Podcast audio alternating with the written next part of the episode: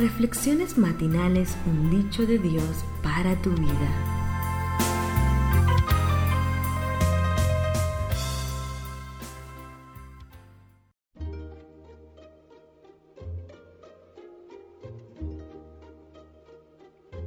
Gracias, gracias por estar en Nombres de Valor. Quiero volverte a invitar a que compartas con tus amigos, con tus compañeros de trabajo, con tus familiares y que te conviertas en un canal de bendición.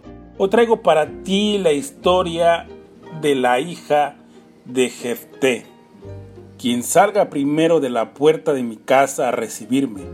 Cuando yo vuelva de haber vencido a los amonitas, será del Señor y lo ofreceré en holocausto. Jueces 11:31. Randall Roberts dice lo siguiente.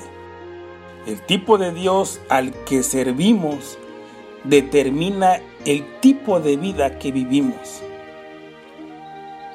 Jefté realizó la promesa que finalmente recayó en su hija, porque no conocía al Dios al que le hizo la promesa, o peor, lo conocía mal.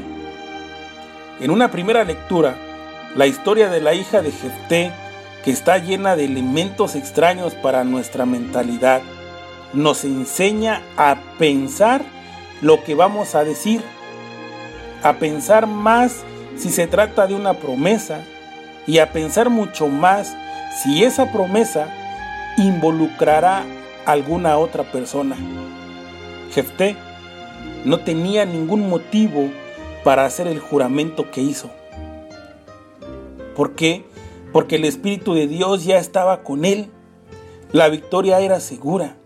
Además, lo que estaba prometiendo, Dios ya estaba con él. Lo que estaba prometiendo delante del Señor iba contra todos los principios enseñados y las órdenes dadas por el Dios de Israel. A veces, nuestro comportamiento demuestra la poca confianza que tenemos en Dios. A raíz de esto, nos colocamos en situaciones bastante extrañas, innecesariamente, pero claro, si la imagen que tenemos de Dios es la de un tirano, un ser extraño y lejano, lo trataremos como merece ser tratado. Y nosotros viviremos de acuerdo con lo que imaginamos de un ser tirano, extraño y lejano desea.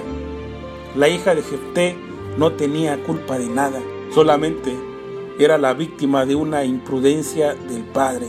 Con Dios no necesitamos movernos de este camino. Recuerda, con Dios no necesitamos movernos de este camino. Él está dispuesto a darnos todas sus bendiciones, que siempre serán lo mejor para nosotros, sin que nosotros tengamos que hacer nada, simplemente entregarle nuestro corazón, quizá lo más difícil para el ser humano. Recuerda, lo único que tienes que hacer es entregarle tu corazón. Reflexiones matinales. Dios te bendiga.